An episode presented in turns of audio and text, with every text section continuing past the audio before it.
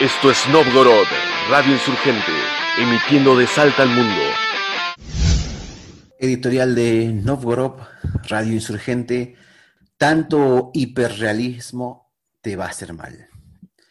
La politiquería, fusión de política con porquería, a la cabeza de las discusiones mientras el sistema sanitario estalla, las tomas de terrenos son el barro nuestro de cada día y la crisis económica azota a los sectores marginados de la sociedad.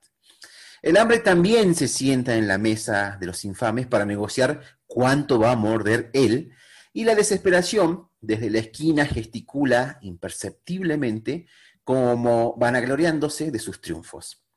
Los que discuten por el pueblo no tienen apuro, no los mueve la necesidad ni la pulsión por el bien común, los mueve la guita, las comodidades hedonistas que les da el privilegio de ser representantes del pueblo.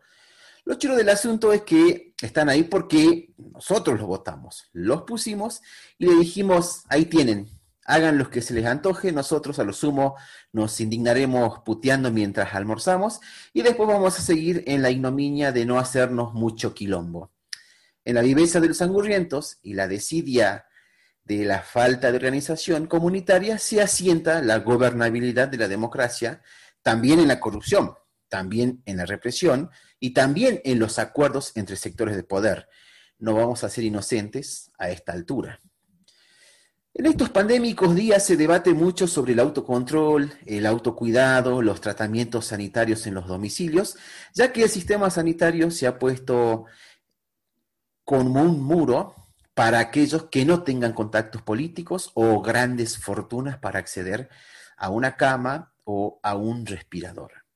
Nos viene bien para discutir el rol del Estado, ¿no? la gestión de los fondos públicos, pero sobre todo viene a darnos una cachetada a los sectores de la sociedad que más de una vez hemos mirado con sorna y hasta con desprecio las grandes filas en los hospitales públicos, en los puntos de ventas de la garrafa social, en los bancos donde se cobran las jubilaciones mínimas y los subsidios estatales. Bueno, hoy estamos casi todos en esa fila viendo cómo nos ningunean, nos maltratan y nos expulsan de los derechos mínimos. Entonces nos replanteamos qué carajo se hace con los fondos públicos. ¿A dónde van a parar? ¿Que acaso la salud no es un derecho humano inalienable? Bueno, eso mismo que nos preguntamos cuando seguimos viendo barrios sin agua, pueblos originarios sin derechos, mujeres siendo revictimizadas por la justicia, laburantes precarizados, etcétera, etcétera, etcétera. La respuesta más o menos la sospechamos. La forma de solucionarlo no tanto. El salto que hay que dar tampoco es del todo claro, pero lo que es evidente que esto, para la mayoría, no funciona. Una línea a seguir tal vez sea esa que nos proponen como paliativo, la autogestión. Autogestión transformada en autoorganización, en autonomía de un Estado burgués, hambreador y criminal. Y no estoy exagerando. Si no, vayamos a googlear la cantidad de recursos que se producen en Argentina y lo comparemos con la cantidad de personas desnutridas, malnutridas e incluso muertas de hambre. Y por otro lado, miremos las cifras de la violencia institucional y del gatillo fácil y cuánta gente viene muriendo en manos de las fuerzas estatales. La información está ahí. Lo que hay que discutir es qué hacemos con tanta data. Sin dudas, que no se puede construir ni pensar una sociedad diferente con los mismos que se vienen pasando de manos el robo organizado a lo largo de la historia argentina.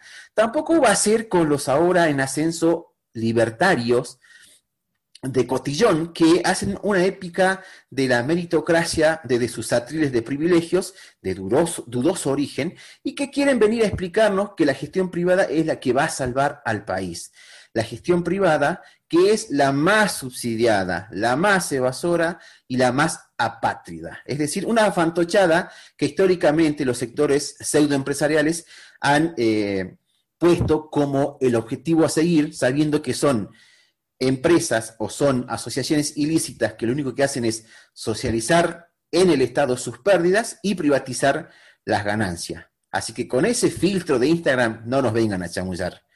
No tenemos las respuestas, tenemos muchas preguntas y algunas certezas que se nos van haciendo carne, Pero lo que venimos a hacer es justamente a proponer un espacio de insurgencia comunicacional. También música, también cachivaches radiales, como ya saben. Sean ustedes bienvenidos a esto que es Novgorod Radio Insurgente. Un, dos, tres, cuatro.